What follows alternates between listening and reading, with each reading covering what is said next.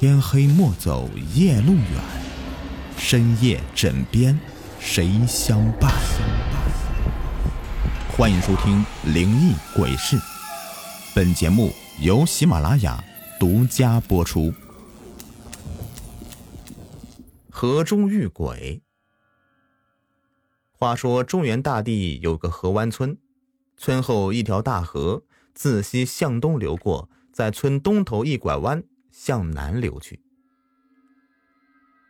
在中原地区，凡是挨着河的村子，村里人大多水性好，爱逮鱼，技术高。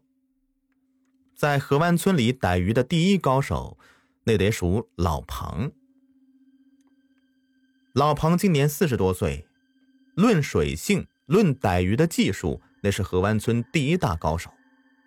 无论是徒手摸鱼、钓鱼、撒网。搬灯、下拦河网、迷魂阵，样样精通。只要一出手，无论大鱼小鱼，总要逮上那么十几、二十几条。家里人鱼都吃腻歪了，经常逮到鱼送给邻居，或是拿到集市上卖。收完秋庄稼，场光地静，没事了，老庞开始下河逮鱼。逮了鱼，拿到集上卖，补贴家用。老庞一般是下拦河网，在离村子两三里地的僻静河段下一道拦河网，在河半坡搭个小棚子，棚子里放个小床，撂着个被子，搁几个大盆大桶，留着装鱼。老庞白天黑夜都住在那里看鱼。这个看鱼并不是防止人偷，而是每隔一个多小时都要把网兜子里的鱼掏出来。不然鱼会闷死，就不值钱了。由于老庞技术高，会看鱼，所以每天都能逮到很多鱼，拿到集上卖，也能卖点钱，让清贫的日子能好过一些。这天晚上，明月高照，凉风习习，四野寂静，只听见河水哗哗的淌着。河边草丛里虫声唧唧，偶尔传来几声呱呱的青蛙叫，如同梦呓。空气中弥漫着浓重的水草、河水的腥味。老庞像往常一样坐在河边，一边看鱼一边抽烟。老庞正看着河面，忽然发现上游啊顺水飘下来一个白白的东西。一沉一浮的，慢慢的飘下来。老庞站起身来，仔细查看。不一会儿，那个白东西飘了过来，被蓝河网挡住不动了。就这明亮的月光，老庞仔细一看，吓得“妈呀”一声，坐到地上。在月光下，只见那个东西两条腿，两条胳膊，头扎在水里。屁股高高的撅着，浮在水上，那分明就是个死人呐！话说老庞下拦河网逮鱼，却拦住一个死人，把老庞吓得浑身哆嗦。老庞是一个老实本分的庄稼人，哪儿见过这个呀？他当时就吓傻了。他慢慢的冷静下来，心说：这个死人挡在网上，我怎么掏鱼呢？别把我的网给弄坏了，我还是把它捞上来吧。最起码我报个警，让警察来处理这个事儿。主意打定，老庞走进小棚子，穿上皮大裤，拿着个长棍子，走出棚子，要下手捞死人。他往河里一看，又是惊叫一声。河里拦河网边上。空空荡荡，什么也没有了。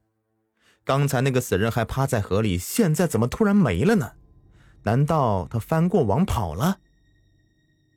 老彭战战兢兢的这么想着。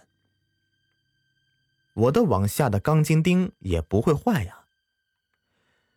老彭站在河边发愣，周围平时看习惯的景色忽然变得陌生了，暗沉沉的夜色变得诡异了。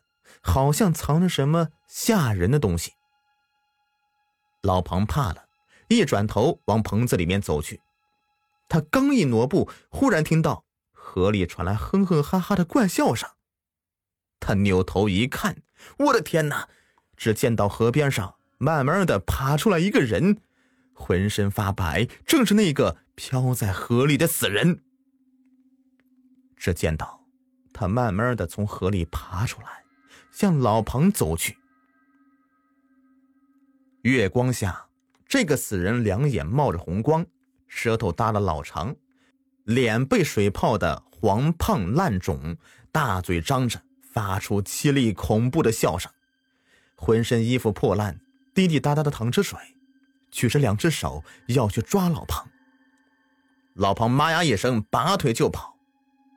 忽然，河堤上面也出现一个白色的鬼，怪叫着向老庞扑来。老庞一扭头往回跑。两边的草丛里面突然冒出来四五个白色的鬼，都举着双手，怪叫着扑向老庞。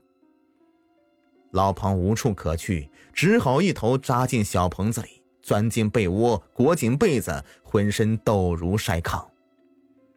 两腿一热，大小便顺着腿淌下来了。这个时候，另外一群鬼凄厉的嚎叫着。怪笑着向小棚子扑来，摇晃着棚子。那简易的棚子如同惊涛骇浪的大海中的一叶小舟，剧烈的摇晃抖动着，几乎要散架了。心想：完了完了，打了半辈子鱼，我今天是死在这了。我这辈子也没干什么缺德事啊，我的命怎么就这么苦呢？两眼一闭，听天由命吧。这时候的老庞，在旷野无人处，三更半夜时，是叫天天不应，叫地地不灵啊！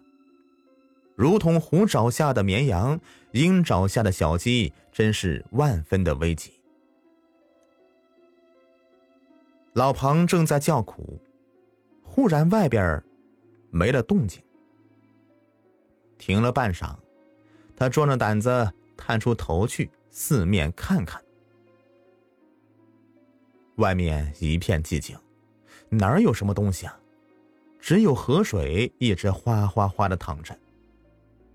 老庞傻了，这难道是个梦吗？我正在逮鱼，忽然做个噩梦，这也太离奇了。老庞战战兢兢的走出小棚子，只听见周围村子里传来一阵阵鸡叫，嘹亮动听。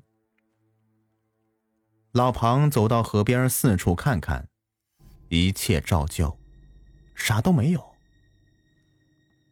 老彭傻乎乎的坐到河边的凳子上，看着流淌的河水，忘了去掏鱼，也忘了自己来干什么的，只觉得自己鬼门关前走了一遭。